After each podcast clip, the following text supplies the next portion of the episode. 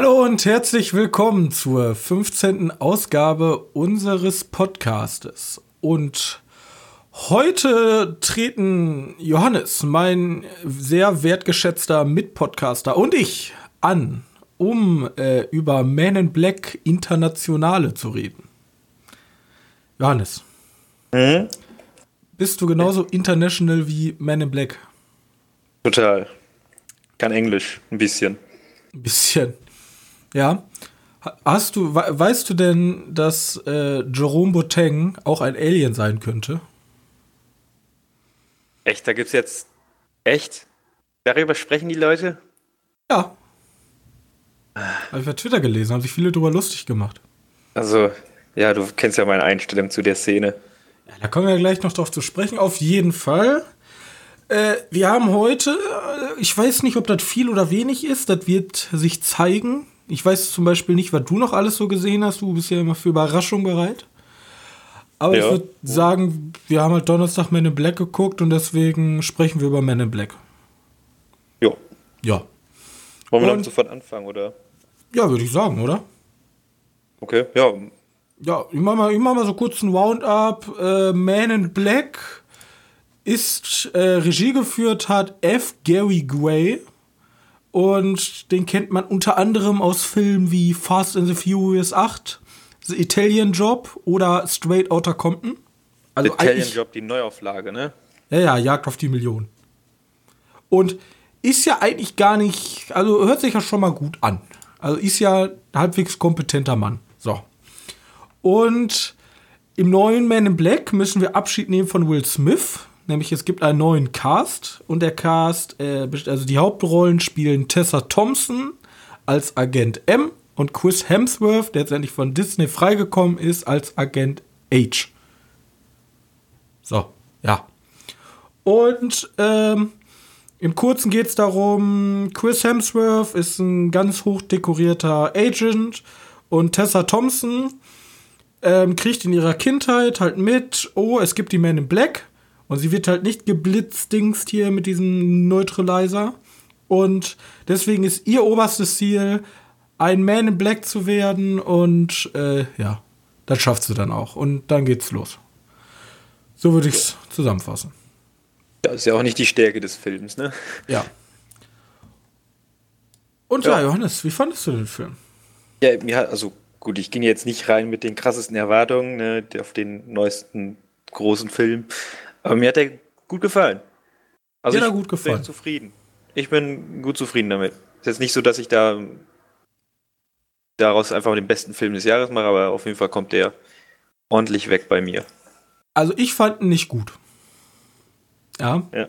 Und deswegen, ich möchte jetzt mal, ich habe mir ja gesagt, ich sage ja oft mal, der Film ist nicht gut und dann kann ich mich nicht genau ausdrücken, warum der nicht gut ist, aber wir sind ja. Jetzt habe ich meine Strichliste gemacht. Jetzt habe ich eine Strichliste, die ich abarbeiten kann, wo ich genau sagen kann, das sind die schlimmsten Punkte, die den Film für mich versaut haben. Ja. Vorneweg erstmal ein bisschen Lob, ja. Das Beste an dem Film ist, glaube ich, die Zusammensetzung aus Tessa Thompson und Chris Hemsworth. Ja, also die halten den Film für mich noch halbwegs schaubar. Wenn die nicht ja. da wären, dann wäre das eine absolute Vollkatastrophe für mich. So.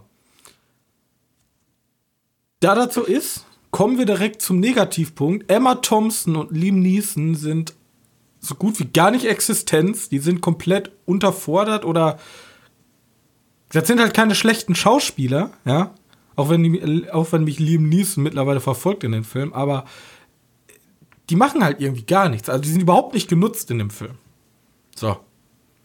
Also einfach. Es, ist halt, es sind halt einfach Nebencharaktere, ne? Ja, aber das ist halt vertanes Potenzial. Die sind halt bis auf ein, zwei One-Liner für nichts gut. So. Also, das sind halt Nebencharaktere, aber es gibt ja bei den Oscars nicht umsonst Oscar für den besten Nebendarsteller. Also Nebendarsteller können auch was leisten. So ist nicht. Man muss ja. aber dazu sagen, dass das äh, bei den Oscars manchmal auch sehr komisch gesetzt mit den. Ja, aber ich will damit nur ausdrücken, dass es sehr, sehr gute Nebenrollen gibt. Ja, ja, und klar. dass Liam Neeson und Emma Thompson sehr, sehr weit, eher weit weg von diesem Spektrum von guten Nebendarstellern sind. Weil ich fand Liam Neeson gar nicht so schlimm. Der hatte zwar, ja gut. Der, der war halt nicht schlimm, aber er hat halt nichts gemacht. Ne? Er war halt einfach, du hättest irgendeinen x-beliebigen Hollywood-Schauspieler da hinsetzen können, der es genauso gut gemacht hätte. Der war halt für nichts gut. Ja, du brauchst schon einen Hollywood-Schauspieler, der dieses Grummelige mitbringt. Weißt du? Ja, aber da hättest so du auch 100 No-Names nehmen können. Josh Brolin führt da auch noch gut hin. Aber ich glaube, Josh Brolin war schon mal in einem Man in Black Film. Ja, den, soweit würde da wohl gut hinpassen.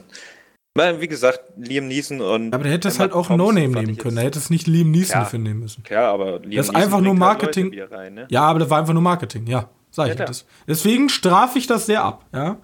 Dann wollte ich sagen, äh, die Handlung und mal wieder die Anti-Helden, Dark Phoenix lässt grüßen, waren absoluter Bullshit. Also, ich meine mal so, ja. So ein Hollywood-Blockbuster 0815 Action-Fun-Film, ja, muss keine gute Story haben. Das verlange ich ja auch, das verlange ich auch nicht. Aber mhm. die Story war echt, das war halt echt, echt schlecht. So. Also, ein bisschen, bisschen mehr, komm. Also, einer der größten Kritikpunkte, der Film hat 110 Millionen Dollar gekostet. 110 Millionen. Für 110 Millionen kriege ich was Besseres hin, als was die da geleistet haben. Also storytechnisch zumindest. 110 Millionen. Der Film hat 110 Millionen gekostet. Also oh, wir kommen ich, ich im Bereich. Bei 200 Millionen tatsächlich, aber okay. Du sagst es 200 Millionen. 200 Millionen, ja. Ja, aber wir kommen in. Wir kommen ja meistens das, was gut Geld kostet. Und der CGI in dem Film ist tatsächlich extrem gut gelungen. Ja, ist extrem gut gelungen. Das ist noch ein anderer Kritikpunkt, wo ich gleich zu komme. Aber der Film hat 110 Millionen Euro Budget und ich kenne Filme, die haben vielleicht ein Zehntel davon und sind 100 Mal besser. Also äh, Geld falsch eingesetzt, ja? Ja. Ja, weiß nicht. Ich kenne Filme, die setzen das Geld auf jeden Fall einen Haufen besser ein. Aber so schlimm fand ich es nicht. 110 Millionen ist für große Hollywood-Produktionen auch gar nicht mehr so viel. Ja, wenn man wenn sich jetzt mal die Verhältnisse zu die Avengers, die beiden Teile haben irgendwie 700 Millionen zusammengekostet. Also Infinity War und. Gut, da kann man ja wieder sagen, oh, das, die haben ja auch 40 Millionen Schauspieler, die alle 40 Millionen kosten. Ja. Also die Schauspieler an sich wenigstens gut, aber ich sehe halt in letzter Zeit, wie viele gute Filme es auch gibt, die nicht so viel Budget haben und die trotzdem äh, gute Leistung bringen und dann finde ich halt so 110 Millionen ist dann eine reine Geldverbrennungsmaschine. Und da kann man so viel, also da hätte man halt wesentlich den Film aufwerten können mit 110 Millionen. Also ich sehe das halt immer in Relation, weil ähm, ich sehe da keinen 110 Millionen Film drin. Bis auf den bisschen CGI. Das ist zwar teuer, aber so. Egal. Auf jeden Fall. Äh, dann haben mich gestört die Waffensounds. Was? Okay. Ich bin ziemlich ins Detail gegangen, aber also die Waffensounds fand ich schon echt. Also da hat Teil 1 halt mehr geballert. Ja, da war, da war halt irgendwie kerniger, da war jetzt einfach nur so ein weißt du?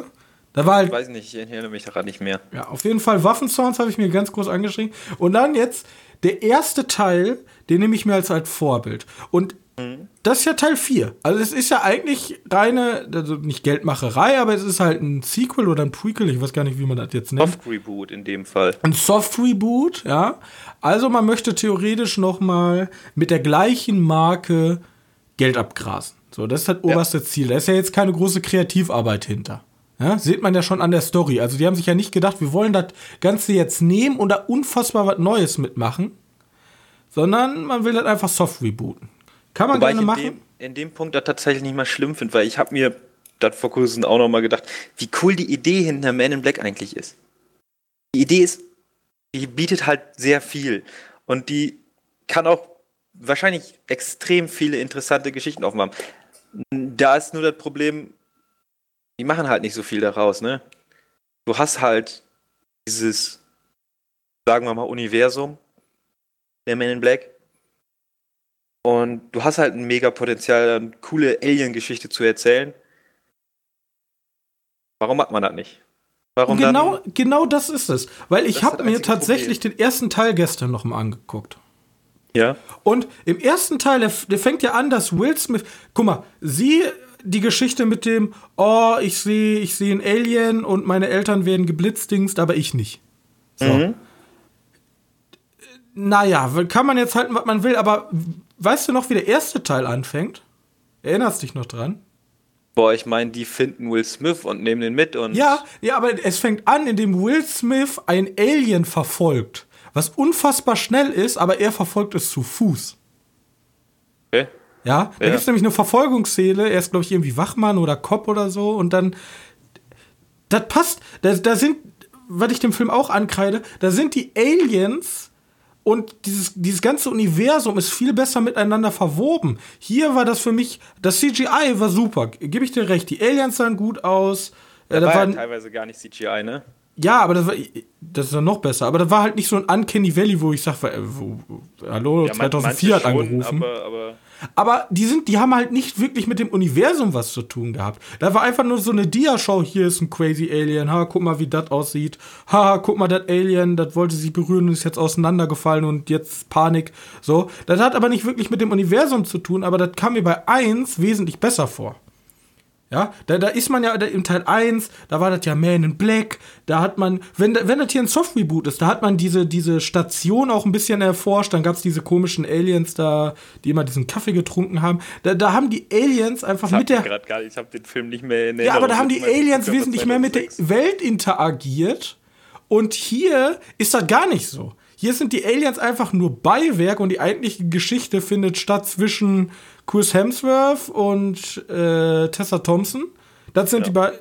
Also, Ja, wie du schon gesagt hast, das ist halt der beste Aspekt im Film. Man geht in den Film tatsächlich auch nur rein, wenn man diese Schauspielermischung verdammt geil findet. Das ist so ein Grund, warum ich in Tor 3 gegangen bin. ja, stimmt schon. Aber wie gesagt, das ganze Universum überhaupt nicht genutzt. Wenn du schon Software-Boot machst, dann mach wenigstens was damit. Und das Gleiche ist, wir haben das Gleiche ja schon in einer besseren Qualität mit Man in Black 1. Und das, was sie da nehmen, ist dieses International. Und ich verstehe dieses International nicht.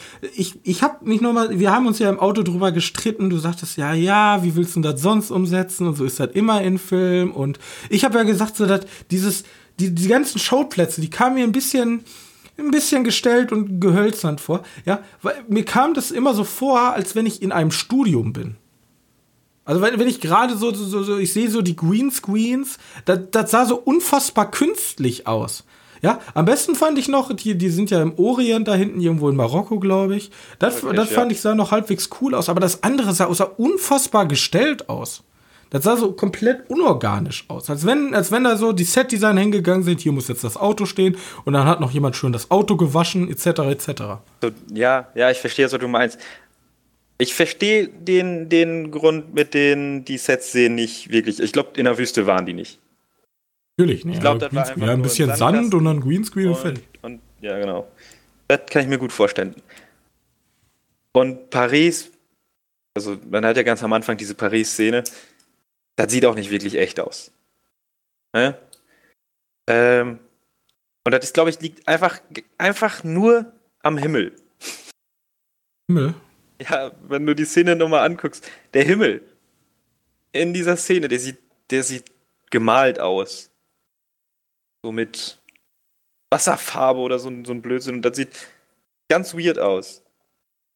Ähm, aber ich weiß nicht, ich glaube, die waren wohl in Paris. Ja, aber das hat mich so unfassbar gestört, einfach, dieses Künstliche. Na Weil, gut, in, in London waren sie aber wirklich. ja, aber das hat, irgendwie hat das alles nicht gepasst. Das sah irgendwie auch mit den Aliens zusammen und ich denke mir dann so, äh, auch die Anti-Aliens, wir sind irgendwelche kosmischen Aliens, die sich in Leute verwandeln. Ich, ich hatte wirklich die, dieses Déjà-vu mit X-Men, weil das genau das gleiche ist. Wir sind irgendwelche komischen Alien, also wirklich Aliens, die sich in Leute verwandeln können, also die Körper stehlen können. So.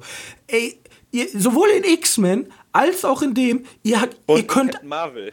ja, irgendein Captain Marvel, ihr könnt alles machen. Ihr, ihr habt ein Universum, ihr seid ihr Man in Black, es geht um Aliens, ihr habt dort komplett cool aussehende Aliens äh, in den Zwischensequenzen, die aber für nichts gut sind. Und dann habt ihr euren Gegen Gegenspieler. Und was nehmt ihr? Eine vierarmige Frau.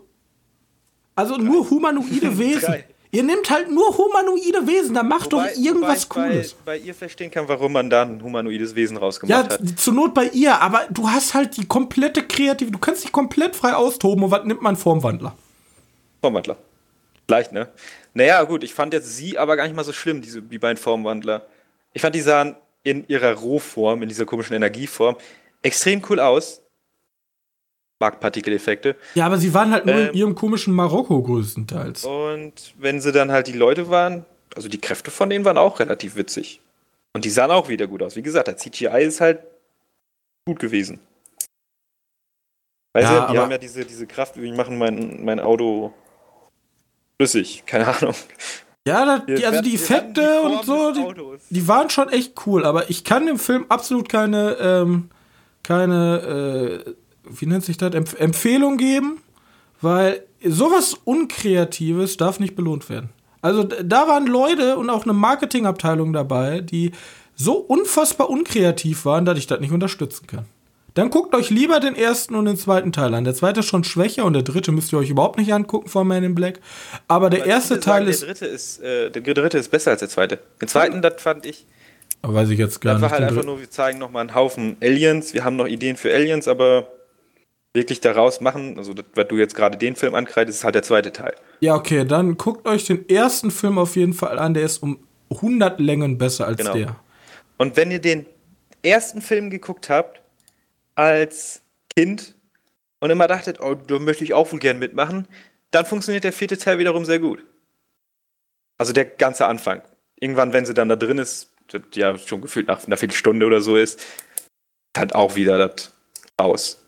Keine weißt Ahnung, du? die haben halt die, die, so wenig, so wenig Kreativität. Zum Beispiel so Kleinigkeiten hier mit dem, ähm, wenn, wenn Unfälle passieren mit Aliens, dann kommt da so eine unsichtbare Wand davor. Ja, das so glaube ich, auch schon im. Ja, das haben sie auch geklaut. Ja, das haben sie auch geklaut. Wieso? Zeigt doch eure Welt. Das Man in Black lebt von der Welt. Nicht und von den beiden Hauptprotagonisten und was die mit ihrer Welt machen. Aber wenn nur die Hauptprotagonisten, äh, Protagonisten, oh Gott, Hauptdarsteller gut sind, dann ist der Rest halt schlecht. So. Dann hast du halt deine Hauptdarsteller, die sind toll, aber der Rest ist halt meh. Und so, so funktioniert das Franchise halt nicht. Genauso wie bei John Wick, da gehe ich hin wegen Kämpfen und der Rest ist gutes Beiwerk. Ja? Aber wenn die Kämpfe nicht mehr funktionieren, dann kannst du von mir aus John Wick streichen. Dann können sie ihn dicht machen, dann will ich mir auch keinen weiteren Teil angucken. Und genau ist das hier. Wenn die Welt hier nicht interessant und cool ist, können sie für mich aus äh, Man in Black International und alles andere canceln. Können Sie lieber die 110 Millionen in eine Krebsforschung stecken oder sonst was? Haben Sie was Besseres der Welt getan, als so einen Scheiß hier zu verzapfen? Das Problem ist, da kriegst du nicht so viel Geld von zurück. Ja, da kriegst du gar kein Geld zurück. Ich weiß gar nicht, wie viel der eingespielt hat. Mal, das wird auch noch interessant werden. Ja, ich glaube, der wird halt total floppen. Die Leute interessieren sich nicht mehr für Man in Black. Das ist ja keine große Marke, die sich bei den Ja, aber Kids ich glaube, wenn. Guck mal, ich, du hast ja One Cut of the Dead gesehen. Das war ja auch so ein Film, der hat, ist in zwei Kinos oder so angelaufen und ist dann zu so einem Geheimtipp komplett überhyped, überall gelaufen. Ja, klar. So. Der Film, du sagst ja, der war gut. Der Film ja, der ist, Film ist aber was für Filmfans. Ja, der Film, aber der, der hat sich trotzdem mega rentiert. Der war erstens mega günstig und der, der ist, weil er gut ist für Filmfans. Er ist gut für etwas. Da, der Film ist aber ein schlechter Film, ausgelegt für, die größte Gemeinsa für den größten gemeinsamen Nenner. Der hat halt ja. halt nichts Besonderes. Wenn der aber gut wäre, dann hätte er wenigstens ein Zielpublikum und die Leute würden sagen, ja, guck den an, der ist wenigstens gut. Aber das ist halt so ein richtiger 0815 äh, äh, Hollywood-Film für mich. Der hat halt nichts Besonderes. Außer der, außer der Cast. Ja. John Wick ist auch für, für komplett alle, die Ü18 sind, geeignet. Aber alle Martial Arts-Fans werden auf jeden Fall reingehen. Ja? Das, ja ich kann sagen, der Film hier, Man in Black, ist jetzt eindeutig für halt Fans vom Cast. Also bestenfalls von Tessa Thompson und, und Chris Ja, Tessa Thompson, Chris Hemsworth und Liam Neeson. Deswegen haben sie ihn ja eingekauft. Ja, genau. Ähm, und halt für Fans von MIB, weil für die Leute. Ja, aber was? Jetzt ist die spannende Frage: Was hat der erste Man in Black gekostet?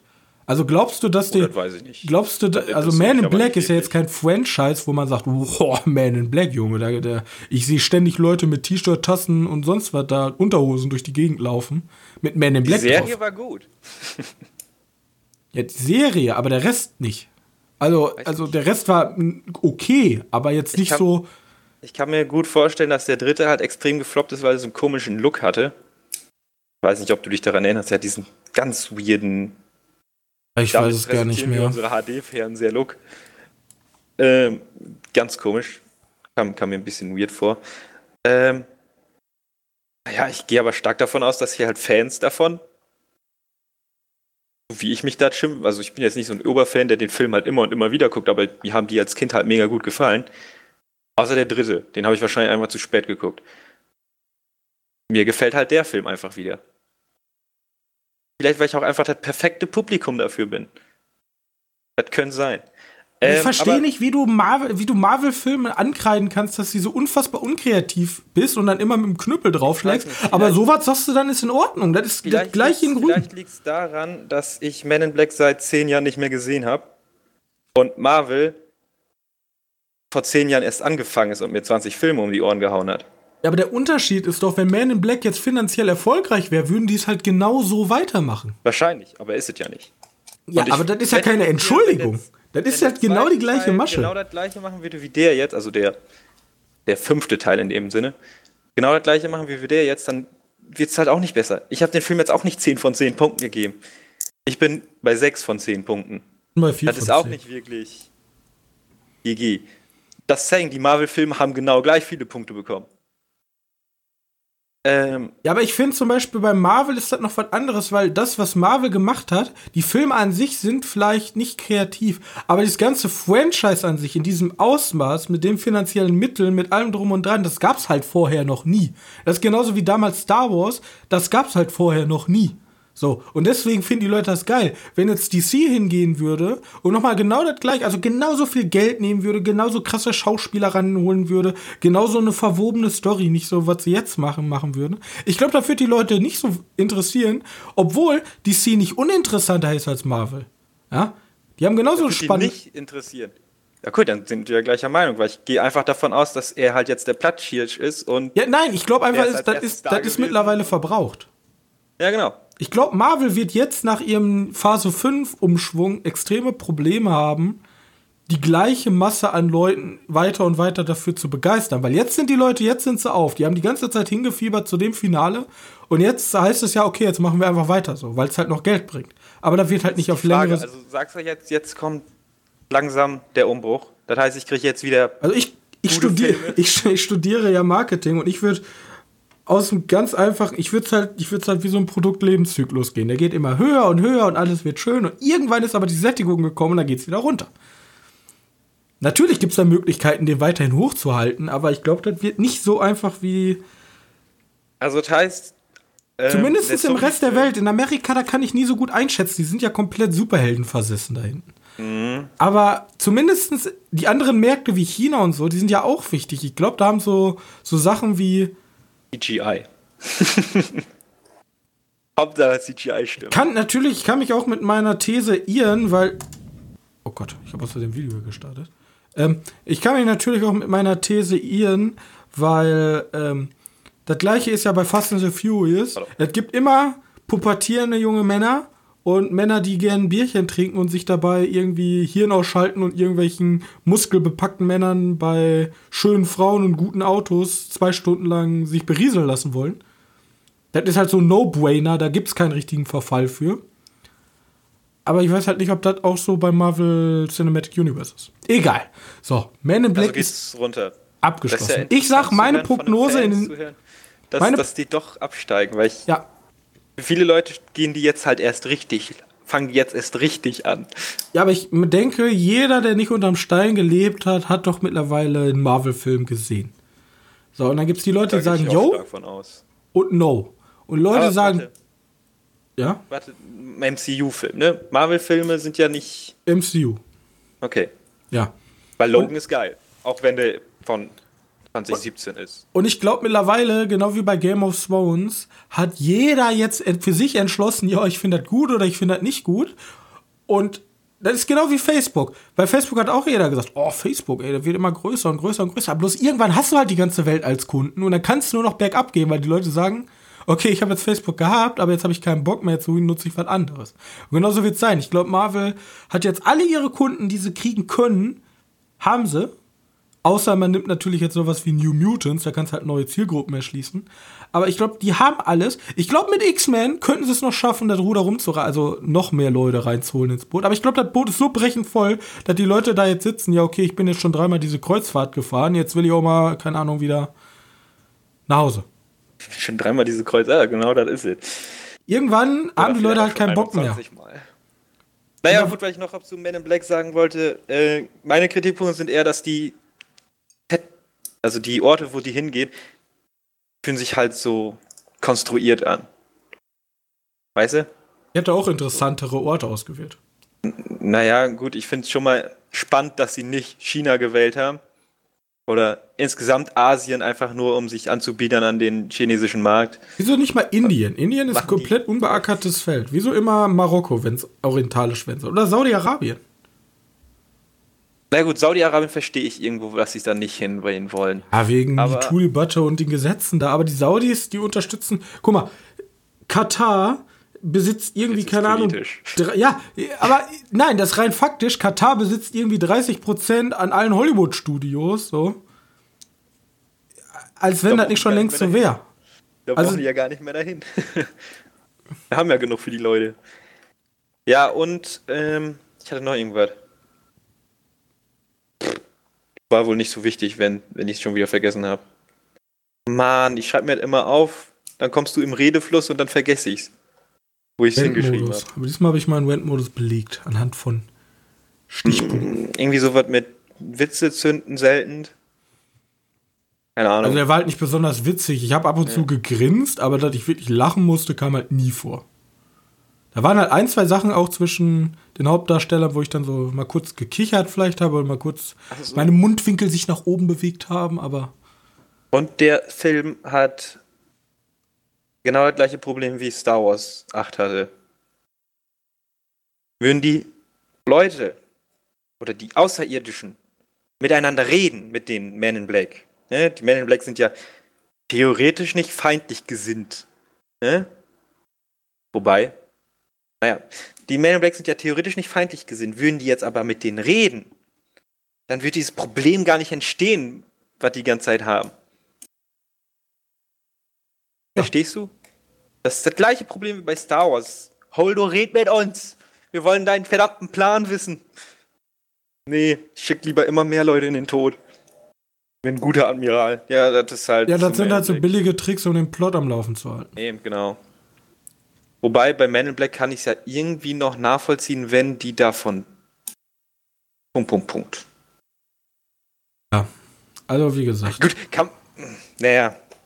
Sagen wir mal, den Film hast du, hast du durchschaut nach Minute 1. Ja.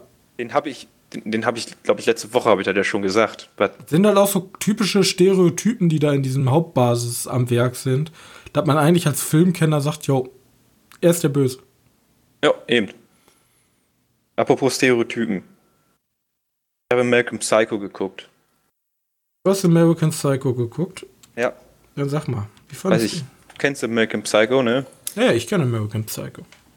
Christian Bale, der den, wie heißt er, den, den, den New Yorker, was ist der, Aktienguy, memt. Mhm. Eine Wirklichkeit. Und ein, Doppel, und ein Doppelleben führt. Das ist ja kein Spoiler, irgendwie weiß man das, ne? Immerhin Cover mit Messer und so. Ein Doppelleben führt und halt Menschen in seiner Freizeit umbringt. Hat mich immer gerne erinnert, ein bisschen wie Dexter.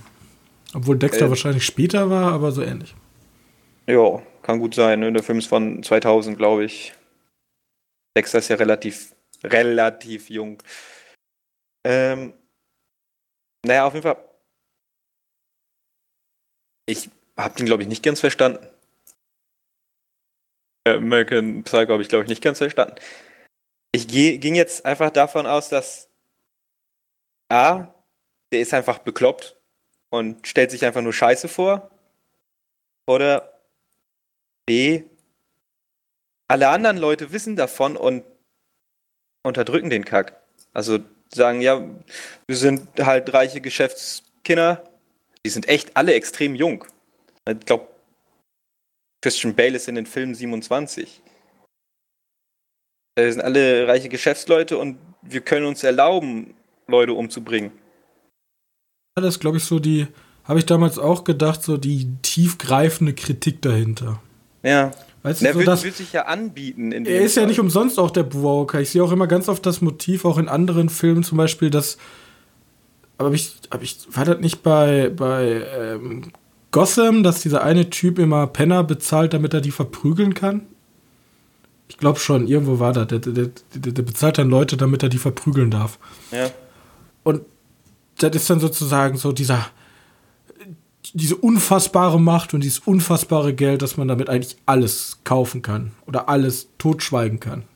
Okay. Dass man eigentlich Ja, weil, unantastbar weil ist. dann, dann ergibt sich das ja im, im, Hin, im Nachhinein ja alles Sinn. Warum Willem Dafoe, der ja irgendwie den, der Polizei äh, Detec Detective oder so ist, warum der sich dann so verhält, wie er sich halt verhält. Ja. Das Also ergibt im Endeffekt alles Sinn. Und ja, ich habe den in London gesehen. Und so, hä? Das, ja. Das ist weird. Seltsam. Gruselig. Also habe ich ihn doch verstanden, oder? keine Ahnung. Auf jeden Fall ordentlich gefilmt und alles ordentlich und Also kannst genauso wie ich und den Film empfehlen. ja. Na gut, ich glaube, der empfiehlt sich schon von alleine, ne? Dann wird ja wahrscheinlich schon jeder, der. Ja, das sind aber, der, der ist mal sogar meistens auf den Must-Watch-Listen von vielen Leuten. Ja, genau, das war ja halt auch bei mir so. Jetzt habe ich den halt bei, ich glaube, den gibt es jetzt bei Netflix. Netflix im Abo. Den, genau, und deswegen habe ich den ja jetzt. Oder bei geguckt. YouTube für 3,99. Ja, Oder bei Amazon wahrscheinlich auch wieder. Für 2,99. Oder bei. Rakuten TV für 2,99. Und da ist echt ein Cast bei. Da waren echt viele Leute bei, wo man das Gesicht schon schon kennt. Bell, Jared Leto, Guinevere. Turner, Willem, Willem Dafoe. Dafoe. So, Das sind Turdocs. Ja, auf jeden Fall ordentlicher Film. Hast du denn noch einen schönen Film gesehen? Äh, ja, und zwar wieder. Netflix hat Freitag, der bringt, die bringen ja immer Freitag ihren neuen Stuff raus. Ähm, haben sie Murder Mystery rausgebracht. Äh, Sagt mir sagt ihr nichts. irgendwas? Nee. Nee. Also, das hört sich ja schon irgendwie so nach einem Film für mich an, ne? So Richtung Agatha Christie. Murder und Mystery könnte War auch. das das, diese- was das auf die Schippe genommen hat? ja, genau, so in etwa. Ach so. Also nicht so gut wie eine Leiche zum Dessert, die machen das halt ein ganzes Stück besser. Aber weiß nicht, der ist, der nimmt sich, der Film nennt sich in seiner in seiner Welt m- schon mehr ernst, aber ist halt so ein, so ein Adam Sandler-Film, ne? Aber wie kann ich mir das denn vorstellen? Ist, also ist das eine Komödie über diese Ist ganzen. Agathe Christie-Filme? Und wo spielt das? Ist das dann so episodisch oder ist das eine Also zusammenhängende Theoretisch Geschichte? wäre es schon ein ganz guter Sommer-Blockbuster, weil die sind halt. Also es geht darum, dass, dass Adam Sandler Jennifer An Aniston ähm, zum Hochzeitstag die lang ersehnte Europareise schenkt. Und dann fliegen die halt dahin. Und auf dem Flug trifft sie halt Luke Evans oder Evans, keine Ahnung. Ähm, der, der, der verfolgt mich im Moment, der Luke Evans. Der war ja auch in Mars schon dabei, was ich verwundert fand. Den trifft sie auf jeden Fall. Ähm, und, und der ist halt ein, ein reicher Erbe. Also der, der wird viel Geld erben. Ne? Und der lädt die darauf ein, auf die Yacht mitzukommen. Und dann stellt sich heraus, auf der Yacht, da sind nur äh, Verwandte von denen, ne? Alles wichtige Leute und das ist eigentlich auch schon, schon da ist das amüsant zu sehen, weil das sind halt die, die, wie heißt das, Adam Sandler und Jennifer die so die Mittelschicht darstellen, ne? Ähm, und dann sind da halt nur reiche Säcke und Ein halt der. Pinkel. Ja, genau. Und dann stellt dir vor, der, der, der, wer ist das? Der reiche Sack da, der, weiß nicht, wie er hieß. Ähm, der, der redet halt mit, mit seinen Kindern und zukünftigen Erben, ne? habe eine große Ankündigung und sie halt sind halt dazwischen und das ist halt, man fühlt sich halt fehl am Platz und das halt, daraus macht er halt erst den Gag. Dann passiert ein Mord und es stellt sich schnell heraus, dass ja, naja, ich will halt jetzt nicht vorwegnehmen, weil das, du kannst schon ein bisschen Dann passiert eine typische Adam Sandler-Komödie. Ja, nee, dann, dann ist das halt so ein richtiger, so ein, schon wohl in Richtung.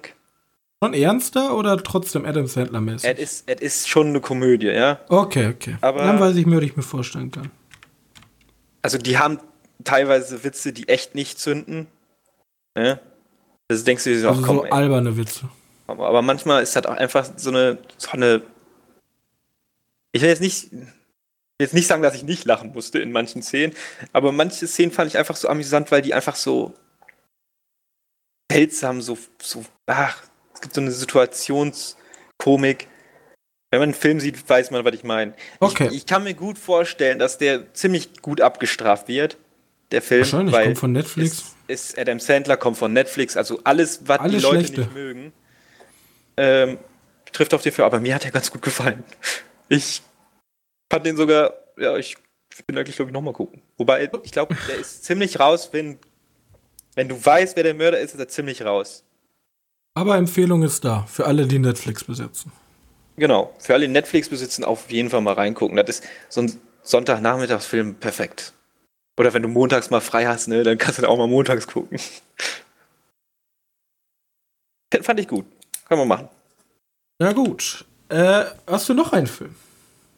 Äh, nee, aber habe ich nur noch eine Serie geguckt. Ja, okay, dann lass uns jetzt eben, weil ich mir dachte, ah, ich habe gerade Prüfungsphase und ich habe Stress und ich kriege keine Filme hin.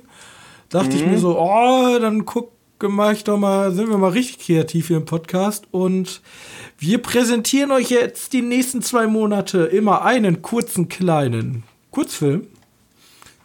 Und heute habe ich mir rausgesucht, ähm, Wurde produziert zu der 28-Stunden-Film-Challenge der Sci-Fi London.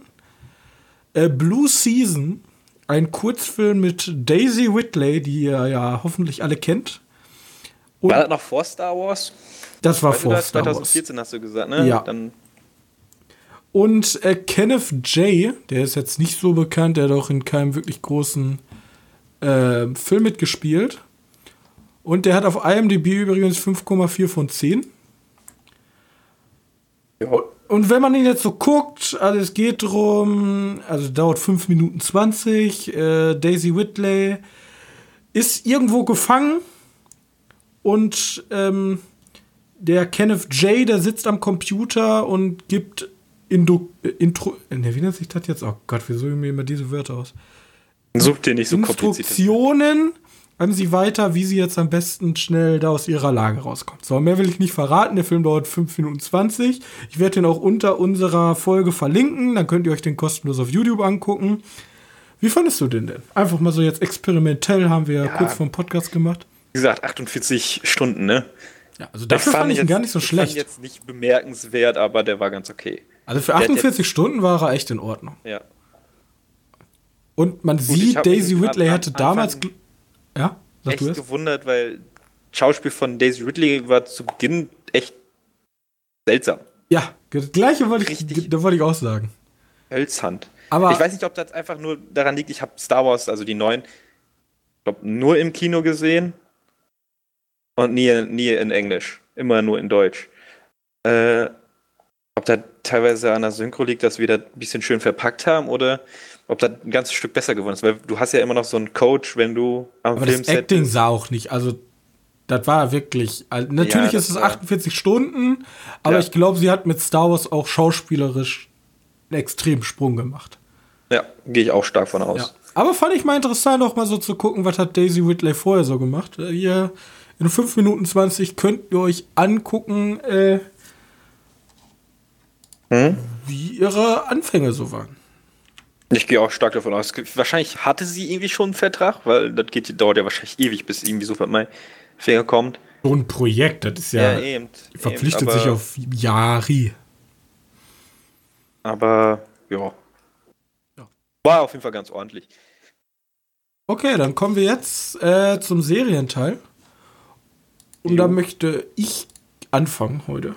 Ich möchte nämlich noch mal eben eine alte Sache sagen. Ich möchte nämlich noch mal ganz kurz über äh, Designated Survivor reden. Ich mhm. habe ja letztes Mal gesagt, alle Leute sterben, er wird Präsident, so Grundstory. Bloß diesmal bei der Staffel ist was anders. Ich habe die jetzt komplett durchgesehen. Die ist nämlich extrem gesellschaftskritisch. Und nicht immer positiv, sondern ziemlich holzhammermäßig. Weil dieses Mal, also es ist immer auch so gewesen, in den alten Serien so ungefähr, da gab es einen großen Mainplot drüber, über die ganze Staffel. Aber es wird halt eigentlich immer so ein Problem, was der Präsident in dieser einen Folge dann lösen muss. Zum Beispiel, oh nein, ein Senator stellt sich quer für das Gesundheitsgesetz. Oh, jetzt darüber geht die Folge. So. Und in der aktuellen Folge, in der aktuellen Staffel geht's halt um den Wahlkampf. Er, er will wieder Präsident werden. Und es geht immer um aktuelle Probleme in der Gesellschaft. Hm. Ja, es also mit Trump Beispiel, hast du dann was? ein super gutes Ziel oder du, bezieht sich schon stark auf. Also es geht halt, eine Folge geht um LGBT-Community. Die wird, okay. auch, die wird auch so genannt und einer der Wahlkampf- ähm, von ihm ist schwul. Da gibt es auch noch so einen Subplot. Dass er hat, also das ist kein Spoiler, aber er hat AIDS und das wird behandelt. Er hat eine ähm, Schwägerin, die ist transgender und die setzt sich dann irgendwie, die will eigentlich nicht in der Öffentlichkeit stehen, aber da muss sie, weil die Presse da so darüber herzieht.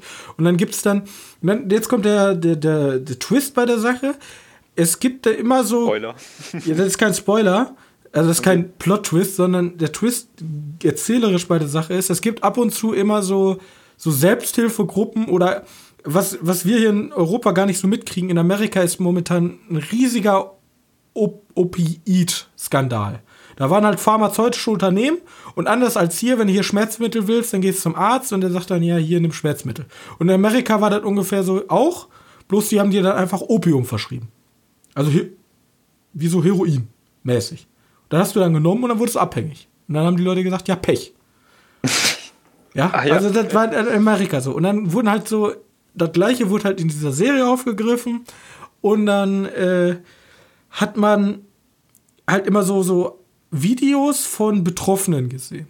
Und am Ende der Staffel steht dann, im, also am Ende der Folge steht dann immer so, ja, die Aussagen und die Personen kommen aus der Realität. Achso, genau gegen, gegensätzlich zu, was die sonst machen. Die Charaktere sind Ganz genau, und das Problem ist halt auch in echt so. Und dann haben die auch echte Leute befragt. Genau das gleiche wie mit der LGBT-Community. Dann gab es auch noch so Leute von verseuchtem Wasser. Äh, also dann die wollen auf Probleme aufmerksam Dann gab es ähm, von wegen, dass Medikamente künstlich verteuert werden, wie ähm, Insulin, was da gestreckt wird, wo es Todesopfer gab und so. Und an sich muss ich sagen, gute Idee. Von der Stimmung her, also vom Storytechnischen her, Designated Survivor gegen Ende sich sehr an House of Cards angenähert. Die denken sich bestimmt, oh, sie sind weg vom Fenster, jetzt kommen wir.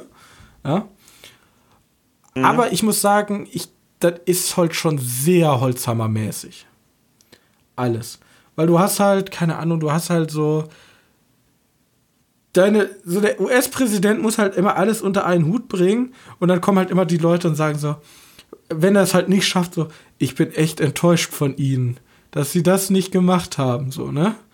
Mhm. Und dann auch mit den Videos zusammen, das ist halt alles so, so, so die, ja, den Finger in die Wunde gelegt, aber so ohne Stil. Halt so komplett einfach Holzhammer hier, das ist das Problem. Und das fand ich halt ein bisschen schwach. So, darauf ja, wollte ich noch zu sprechen kommen. Vielleicht ist das ja so, die, die müssen halt jetzt die großen Geschütze auffahren, weil es mit den kleinen, subtilen Dingen einfach nicht mehr klappt. Ich weiß ja, dass, dass die Filmproduktion ja eher. Also da muss man halt nicht drüber nachdenken über irgendwas. Das ist, ja. das wird dir ja. ins Gesicht geschrien, das ist schlimm und das muss verhindert werden, so ungefähr. Ja, klar. Also ja, gut, die Serie halt diktiert dir, was ist gut, was ist schlecht, was muss gemacht werden und wie muss das gemacht werden. Das wird halt jetzt immer mehr so, ne? Und das fand ich an sich schon echt schwach. Also ich finde, ich, wie gesagt, ich finde diese ganzen äh, mehr Recht für Schwule auch. in der Serie kommt zum Beispiel vor, ähm, dass sich zwei Schwule küssen. Und ja. das finde ich komplett in Ordnung, weil das ist halt komplett normal. Bloß in der Serie wird es dann halt so dargestellt, so komplett close-up, Licht drauf, perfekte Stimmung, so weißt du. Und dann fühlt sich das aber wieder so an, als wenn es irgendwas Unnormales wäre.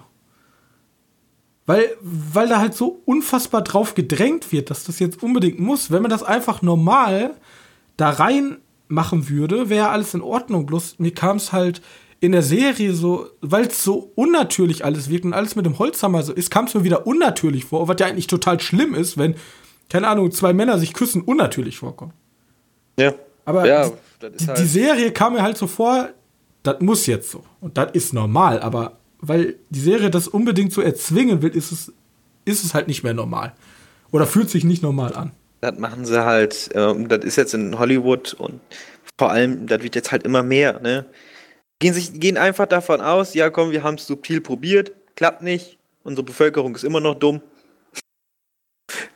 Äh, extrem, ne?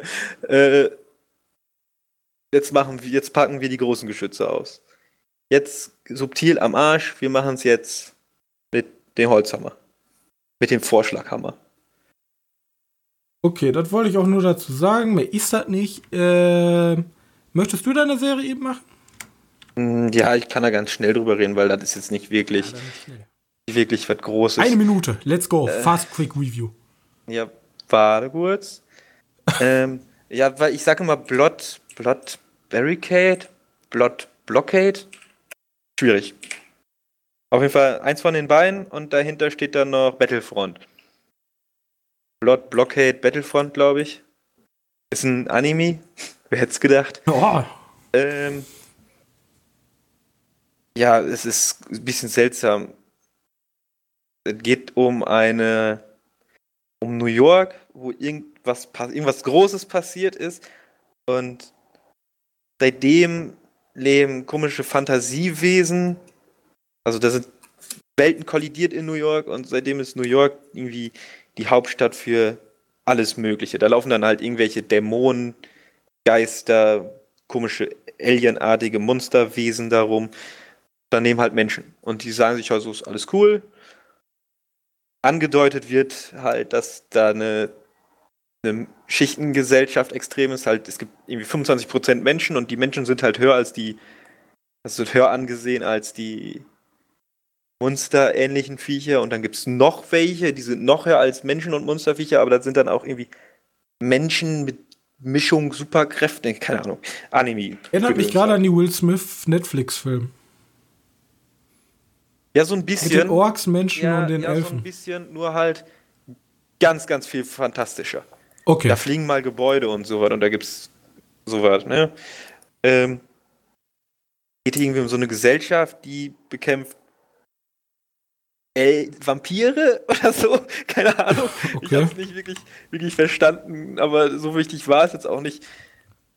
Äh, ja, die bekämpfen halt, wenn irgendwas irgendwas Seltsames passiert und dann gibt es halt so was wie Vampire, die irgendwie als Oberböse dastehen Ghostbusters und die halt bekämpft werden. Ja, genau.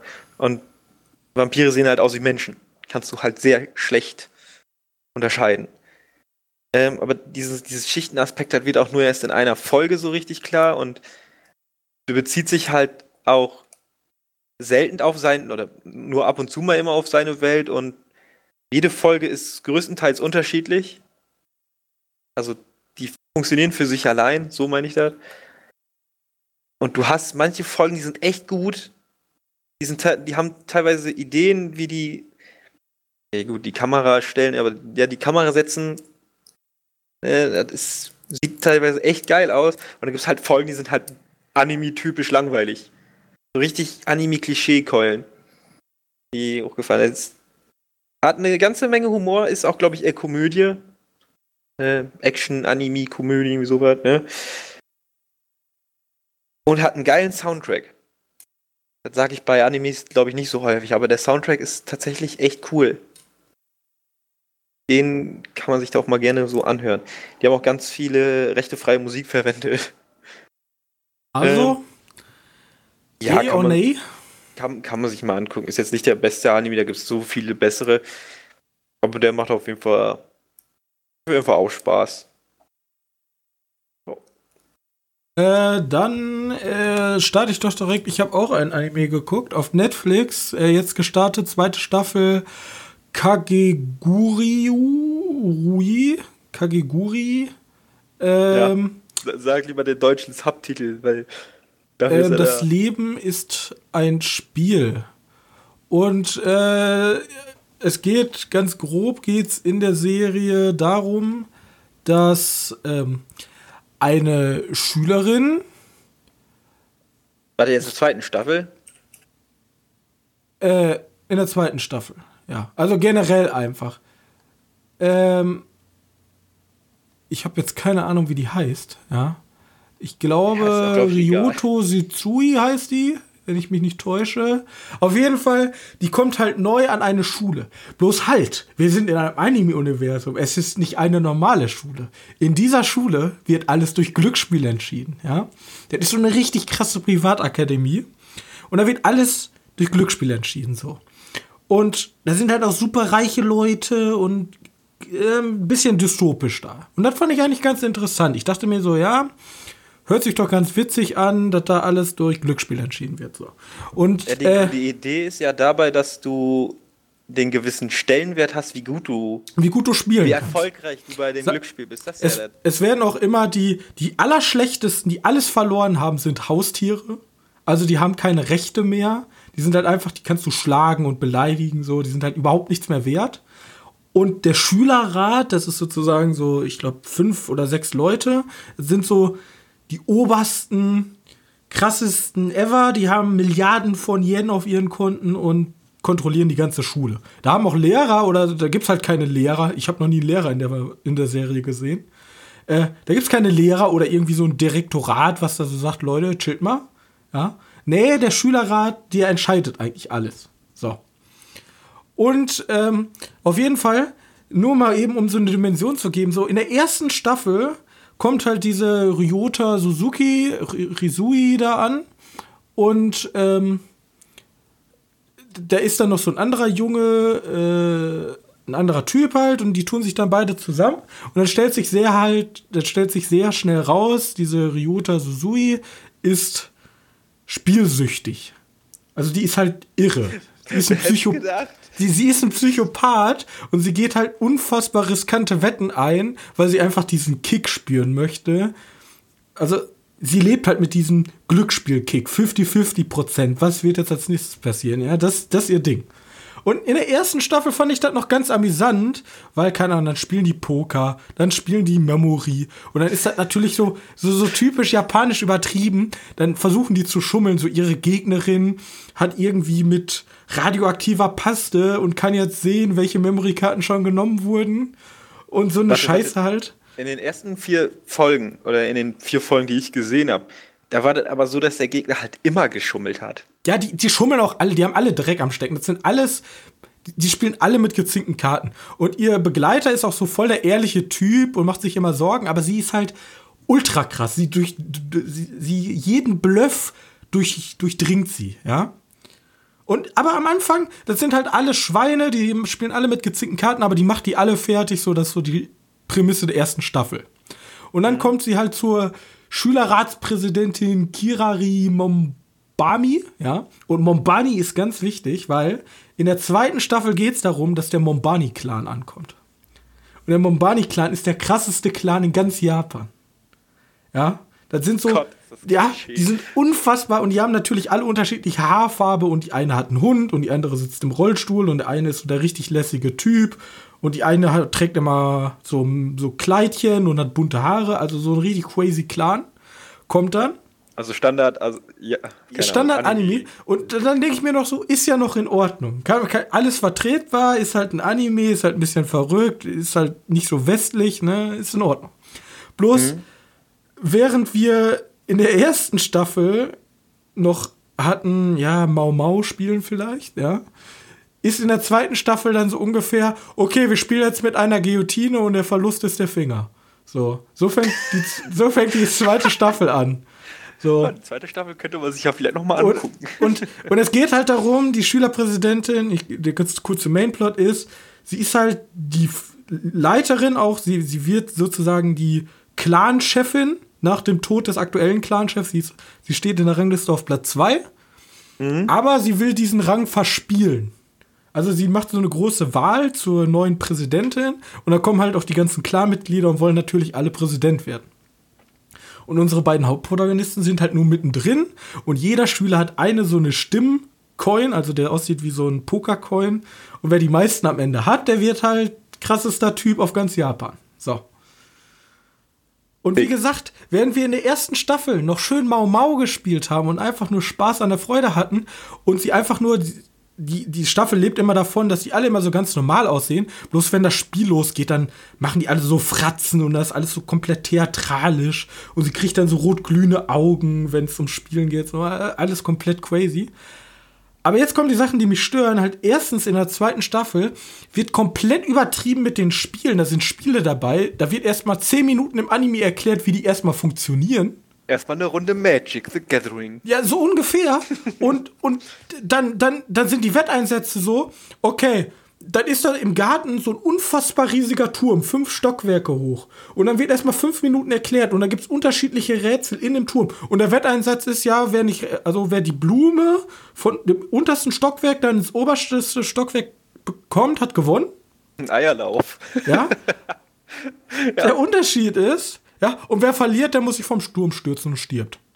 Aha. Ende. So, das ist der Wetteinsatz. Und während man beim Anfang in der ersten Staffel noch halt so mitraten konnte und tatsächlich sogar hinter diese gezinkten Sachen auch selber kommen konnte, da ist ein System hinter, wenn man genau aufpasst, ist das die zweite Staffel einfach komplett, natürlich hier unlogisch, würde ich den ersten Teil auch nicht nennen, aber komplett ab absurdum geführt. Da passieren halt Sachen und vor allem, was mich auch aufregt, ist, der zweite, die zweite Staffel wird komplett edgy.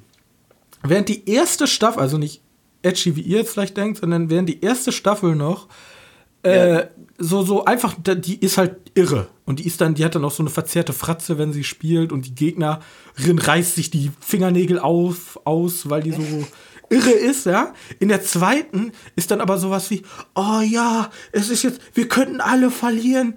Ähm, dieses Spiel macht mich, macht meine Spieler, Spielersucht so feucht und die ganze Zeit nur solche Anspiele und ich denke mir, Leute, was habt ihr alle geraucht? Was ist hier gerade los? Und die ganze Zeit nur, oder da kommt so ein Typ, fasst ihr an die Brust und jeder denkt sich so, Alter, warum befummelt der die jetzt? Und er so, ich will deinen Herzschlag spüren, wie er beim Spielen ist. Und du denkst ja, Alter, what the fuck, was geht hier gerade ab? Ja, ich guck gerade ein Softporno. Also, ja, GG. Das war halt. Der, der, Anfang hat sich noch angehört, wenn die Charaktere wirklich sterben, dann dachte ich mir so ein bisschen so in Richtung Danganronpa. Könnte wieder interessant ja, Und das ist das Enttäuschende. Nein, es passiert nicht. Warte, das, das, ist doch kein so, großer oh, Plot-Twist. vom Turm schmeißt du. Nein, ich habe gewonnen und ich sage. Der, der Anime ist komplett sexuell aufgeladen mit komplett dummen Sachen. Ja, da sind Spiele, die kein Mensch versteht einfach, weil keine Ahnung, da ist dann eine Foltermeisterin mit den, ach keine Ahnung. Und dann das, das Schlimme ist, und der Endeschluss aus jedem Spiel ist eigentlich, ah, wir sind ja alle Freunde und das Wichtigste ist das Spiel. Es ist nie eine Konsequenz daraus so. Also es passiert halt nie das, was angeteased wird. Ah, egal. Guck, also guckt euch, also wenn ihr richtig crazy Shit sehen wollt, guckt euch diese Serie an. Ich habe sie bis heute nicht verstanden. Also ich habe sie schon verstanden, aber ich habe nicht verstanden, warum man sowas macht. Ich habe nicht verstanden, warum man sich sowas anguckt. Also, wie gesagt, so, so, schön Mau Mau und mit so einer irren Spielerin, die komplett krass ist, ist ja interessant. Aber dann irgendein komischer, riesiger Turm, wo sich dann Leute in den Tod stürzen oder irgendeine Versteigerung dann, die dann als Glücksspiel getarnt ist. Ach. Egal. Egal. Da musste ich einfach loswerden, weil es so verrückt war. So. Und jetzt möchte ich noch, ich habe noch eine Serie gesehen. Oh mein Gott, wir haben jetzt schon viel zu viel Zeit verschwendet. Ja, wir, haben ja. Viel zu, wir müssen gleich ziemlich schnell ranklotzen. Ich will auch nur ganz kurz darauf ansprechen. Ich habe noch gesehen, ähm, oder ich kann nur empfehlen für alle History-Fans unter uns, das Römische Reich von äh, das Römische Reich eine blutige Herrschaft ist, glaube ich, der erste Teil, wenn ich mich nicht täusche. Auf jeden Fall, das ist eine dreistaffelige History-Netflix-Serie. Und da geht es darum, dass man ähm, Kaisern ich glaube, das ist die Mehrzahl davon, sozusagen ist, ist, ist so ein typisches N24-Ding. Man hat immer so Historiker, die was sagen. man hat Ja. so 3D-modellierte Sachen, aber man hat auch einen sehr aufwendigen Filmpart, also wo sozusagen die Sachen nachgespielt werden mit Requisiten und also wie man sich so einen historischen Braveheart-Film vorstellen kann. So. Braveheart-Film. Äh, Wie man sich Braveheart halt vorstellt, gibt es dann immer so Einschübe, die auch relativ lang und groß sind. So. Okay. Ja gut, Und, dann Wie gesagt, die- Ja? guckt euch die Cäsar-Folge an. Ja, richtig gut. An alle historischen Fans, richtig gut, kann man sich auf jeden Fall geben. Okay, dann klotze ich mal die News durch. Schnell wie es geht. Also, erste News ist The Division Spiel. Ne? Die Verfilmung, die läuft jetzt bei Netflix offiziell. Ja, haben wir in der Wurde- E3-Pressekonferenz gesehen. Genau. Hm, naja, für die Netflix-Leute halt schön, für die Kinogänger. Fans, Habe ich, mir, hab ich mir aber schon gewundert, warum das eigentlich schon viel früher passiert ist. Solche Spieleverfilmungen sind eigentlich gef gefundenes Fressen für Netflix. Das bietet sich eigentlich an, ne? Das ist eigentlich perfekt.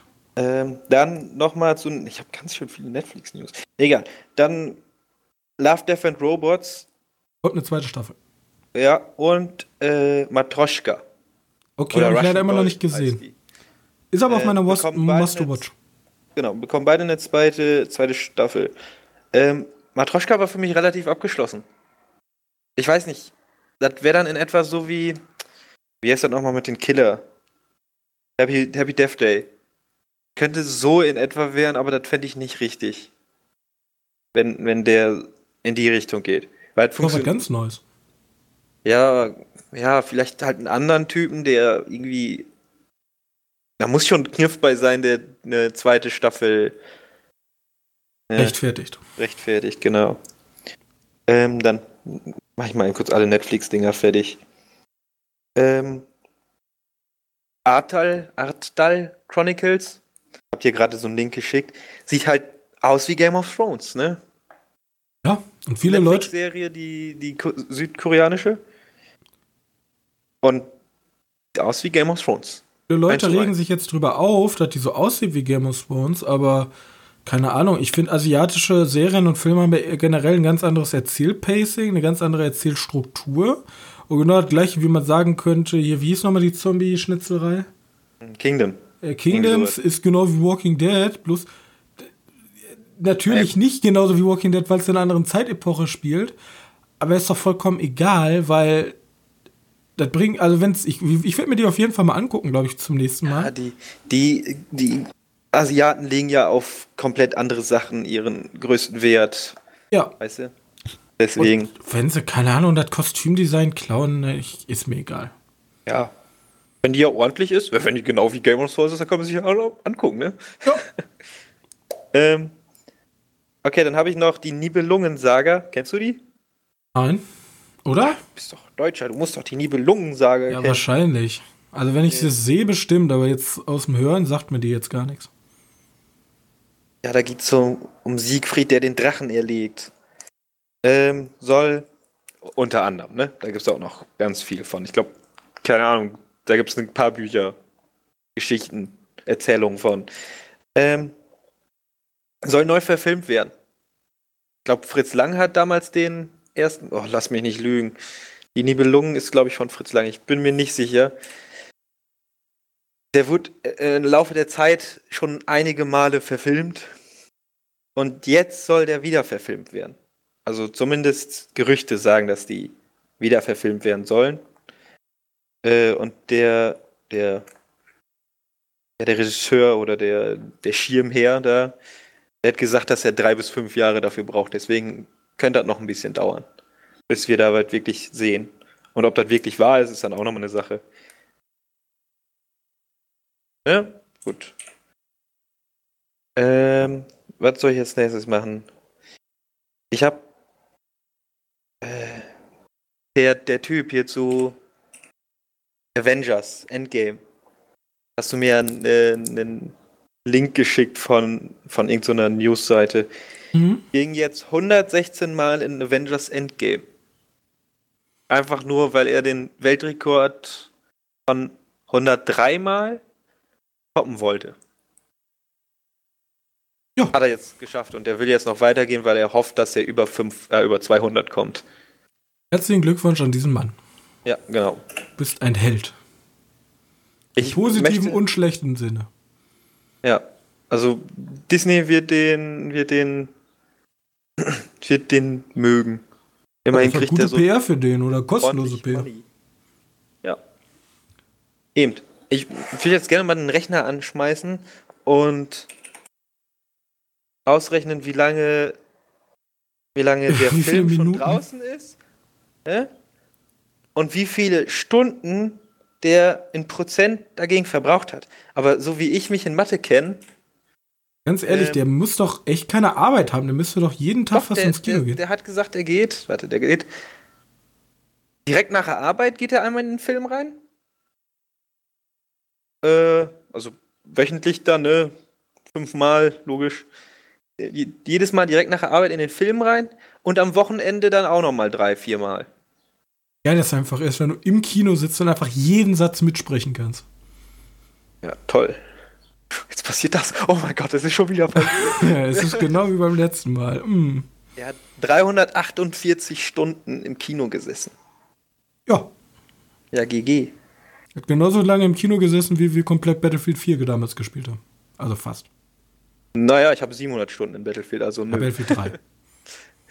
Achso, ja, das könnte sein.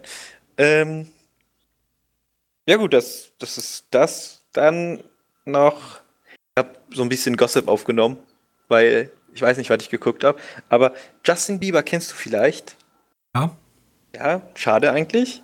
Ähm, der fordert Tom Cruise zu einem Käfigkampf heraus. Ach ja, das habe ich gelesen. Oh Gott. Ja. Und ich denke mir so, also auf der Aber einen warum? Seite möchte ich gerne sehen, wie Justin Bieber's Fresse poliert sind, aber auf der, Zeit, auf der anderen Seite möchte ich nicht sehen, dass sich Tom Cruise auf sein Niveau herablässt. Aber warum überhaupt? Auch wenn der bei Scientology ist. Ich habe keine Ahnung. Der hat wahrscheinlich in seiner komischen Kirche oder so, hat er wieder zu viele Drogen genommen und. Ehrlich, Justin Bieber, ey. Hier, nur um diesen Podcast zu promoten, ja? Ja. Okay, jetzt darf ich mir nicht so einen starken Schauspieler rausholen. äh, Sylvester Stallone, ja? Du bist alt. Ich fordere dich auch in einem Käfigkampf heraus, ja? Warte, kurz, wen gibt's denn? ich wollte erst The Rock nehmen, aber da hatte ich Angst vor, deswegen. Äh, da habe ich Angst vor. Ja, später sagt er wirklich noch zu, da habe ich ein Problem. Aber, na, wenn der wirklich zusagt, wäre das sehr gut für uns. Also für mich. Und für mich, aber nicht für mein Gesicht. aber wir machen einen Podcast, also äh, man muss abwägen. Ja. Ich nur so, weil mein Gesicht ist. Ja, eben. Ähm, ja, und die letzte News wäre halt Dr. Sleep, ne? Ja, freue ich mich drauf. Da habe ich Der- tatsächlich gleich im Anschluss noch eine News zu. Dr. Sleep? Ja. Also mein Lieblingsschauspieler macht ja da mit. Übernimmt ja die Hauptrolle. Hab ich. Justin Bieber? Ja, Ewan McGregor, ne? Ach so. Habe ich halt mega Bock drauf. Ja, gut. Und der soll anscheinend, der soll dieses Jahr noch kommen? Ich glaube im November? November? 8. November oder so? Ich ver Ja, ich habe mega Bock drauf. Ich muss mir aber erstmal den ersten angucken. deine Bucketlist. ja. Dr. Sleep, so 2019, ähm, 21.11. 21.11. Ja. Ja, Ja, ich freue mich auch. gut. Von mir hat er auch schon ein Sternchen bekommen für vorgemerkt. Ähm, okay, das waren die News. Nicht viel passiert diese Woche und ich fand den Gossip ganz witzig. Und da geht mein Handy an. Na gut. Ja, mach du mal deine News aus der Zukunft. Dann äh, an, dir kommen jetzt die krassen Jenseits-News. Ja? Das ist Zukunft nicht, das wäre krass, wenn wir die News hätten. Ähm, auf jeden Fall, ich habe etwas herausgefunden. Nämlich Shining Prequel, Titel steht fest. Walking Dead Horror-Experte Glenn Mazzara schreibt Drehbuch. Warte, wel welcher Film? Shining Prequel. Glenn, Ma Glenn Marshall. Und da ich von dem Projekt bis heute nichts mehr gehört habe, denke ich mal, dass es tot ist. Aber ich dachte mir, wir reden über ähm, die Fortsetzung von The Shining. Dachte ich mir so, oh, vom 12.04.2013 äh, gab es eine News, dass ein Shining-Prequel anscheinend in Arbeit ist. Ja, würde ja dazu passen. Ähm, ist aber von Mike Flanagan. Mike Also, Flanagan? Ja, der macht den. Also, das ist der Regisseur. Ich weiß Ist der denn noch könnte auch- dabei? Mike Flanagan? Der ich Arbeitstitel soll übrigens heißen The Overlook Hotel. Wird ja irgendwie passen, ne? Egal. Also, äh, ich gucke mal kurz, was bei der Besetzung so steht. Ob wir Drehbuch. So, wer soll Drehbuch gemacht haben? Drehbuch wird von Glenn Massawa. Ja, M-A-Z-Z-A-I-R-A. So. Hier steht halt nur Mike Flanagan und Akiva Goldsman. Steht denn auch schon ein Release-Datum da? Release-Datum von dem Film. Ja. Also Kinostart ist der 21.11. Von der Fortsetzung jetzt. Also von, ja, das von, von, von. Ja, aber das ist, ein, das, ist kein, das ist kein die Fortsetzung, das ist ein Prequel. ein Prequel. Ja. Oh. Was, es gibt auch ein ich ja. Prequel? Ja, zu Oh. The Shining, deswegen habe ich den ja reingenommen. Okay. Aber das ist Ähm. wahrscheinlich, wird wahrscheinlich nie wahr werden, weil ich da keine weiteren Infos drüber gefunden habe. Es soll The Overlook Hotel heißen. Ja, gut. Es, es gibt einen Punkt. Also ja, ich finde den auch, aber 2020, ne? Sind gespannt. So, Ja, vielleicht. dann habe ich äh, Bond 24 soll lustiger werden, Drehbuch wird überarbeitet, weil die gleiche News hatten wir zu Bond 25. Oder? Täusche ich mich? Soll lustiger werden? Ja, Also, ich möchte mal kurz sagen. der Bond ich bin 25 sollte doch auch überarbeiteter werden, weil der zu ernst war. Das ist für mich immer die beschissensten Grund. Oder war das Der Star Film Wars? Oder was war das? Irgendwas war das. Irgendwas weiß, sollte überarbeitet werden. Aber das, kann es nicht sein. Ja auf schon jeden Fall war der viel lustiger, der 24. Bond, kam mir jetzt nicht so vor. Ja, der hatte halt so ein paar Momente, wo der so, wo du dachtest so, ja, das sollte jetzt ein Hahaha sein, das war aber nur ein Hm. Deswegen, ich, äh, Also mir kam das irgendwie überhaupt nicht vor, als wenn der lustiger wäre. Aber okay. Jetzt habe ich noch einen Schocker. oh Gott. Gary Dritter. Oldman hält wenig von seiner Leistung in In? das fünfte Element sowie Was? dem Batman und Harry Potter Film. Er sagte nämlich, es sei, er sei nicht besonders glücklich über seine Karriere, so Oldman, denn bei den meisten Rollen hätte er eigentlich, eig, hätte er es eigentlich besser machen können. Scheinbar hatte er daran aber kein großes Interesse gehabt, weil ihn die Rollen nicht interessiert haben. The Dark Knight oder Harry Potter seien bloße Arbeiten gewesen. Das fünfte Element könnte er sich nicht antun. Und wenn er seine Drehbuchrolle als Punk-Legende Sid Fishizzle Physius in Sid Nancy sehen müsste, müsste er jedes Mal schnell wegschalten, weil er die Figur nicht gut gespielt habe. Früher hat er noch zu Leuten gesagt, die, gesagt haben, das wären ihre Lieblingsfilme. Wirklich, du magst den Scheiß? Dann hat er mitbekommen, das finden die Leute nicht so cool. Deswegen sagt er noch, danke, dass ich, danke, das ist großartig. Also, Danke, das ist großartig. Gary Oldman mag nicht so sehr seine Oscar, also nicht Oscar-prämierten, oder hat er einen Oscar dafür Doch, bekommen? also die, naja, er hat dafür nichts bekommen. Zumindest seine Oscar-nominierten Filme. Ja. Ah, ja, das ist schon hart, ne? Ähm, ja, schon traurig. Also wenn er dann besser zufrieden ist mit Hunter Killer, ja, ja das ist machen. sein Lieblingsfilm. Ja, naja, gut. Vielleicht. Er sagt ja nicht, dass die Filme schlecht sind. Er war schlecht. Ja, gut, finde ich jetzt nicht so. Ich mag das fünfte Element und sein. Aber das hat er vor fünf Jahren gesagt. Der ist ja auch gewachsen, der Typ. Glaubst Zu du? Harry Potter sage ich nicht viel, weil Vielleicht gibt er jetzt gar kein Interviews mehr und sagt, ja, ich fand diese Filme alle total toll. ich fand es halt nie so schlimm. Ne? Ich fand die eigentlich immer gut. Ich fand auch ihn immer gut. Also okay. Jetzt halt einfach so, guck mal, ich habe mich nicht mal angestrengt in den Film und bin trotzdem guter Schauspieler. Vielleicht ist das sowas, so ein eingebildeter Blick. Eingebildeter Lutscher. ja, man weiß es nicht. Alles klar. Dann lass uns jetzt zum Abschluss, weil wir haben echt schon eine Menge Zeit auf der Uhr. Mhm. Zu unseren Kinostarts der kommenden Woche kommen. sind halt nur vier Filme, die man so, oder fünf Filme, die man so mal ganz schnell Und aufzählen. wir werden auf hundertprozentiger Basis, wir haben ja dieses Mal sogar so Dead Stone Die nicht geschafft. Vielleicht kommen wir ja nächstes Mal dazu. Ja. Aber Brightburn wird eigentlich zu 100% bei uns besprochen nächste Woche. genau. Ja. Longshot nicht. Longshot auf 100% nicht. äh, nee. Außer Äh. wir sehen den zufälligerweise, weil, ja, keine Ahnung. Also, Nee, eigentlich nicht. außer Johannes ähm, hat auf einmal seine feminine, feminine Seite gefunden, ähm, werden wir auch nicht drei Schritte zu dir.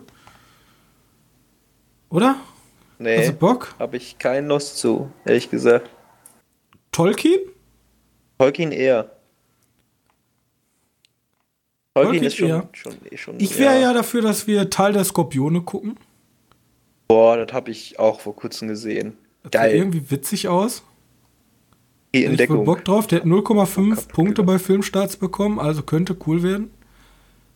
Es ist ein Spiel um Leben und Tod, bei dem Mörder, Vergewaltiger, Psychopathen, Drogendealer und Sadisten im Schmerztal unfreiwillig ums Leben kämpfen. Ja.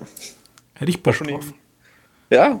Ja, tatsächlich hätte ich, aber da wird hier nirgendwo laufen, aber hätte ich irgendwie Bock drauf. Ja, wahrscheinlich kannst du den Montag auf YouTube gucken. Und ähm, zum Abschließenden, wer jetzt sich denkt, Alter, die beiden Filme, die sie vor kurzem besprochen haben, die will ich unbedingt noch mal angucken. Ich will unbedingt, oder Johannes denkt sich, Alter, der war so gut, den muss ich mir noch mal angucken.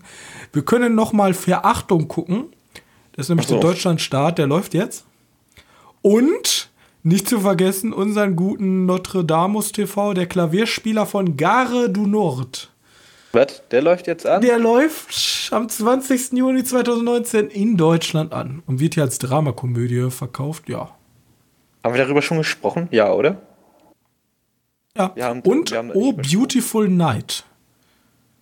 Ja, nee. Guckt euch lieber Oh Beautiful Day an.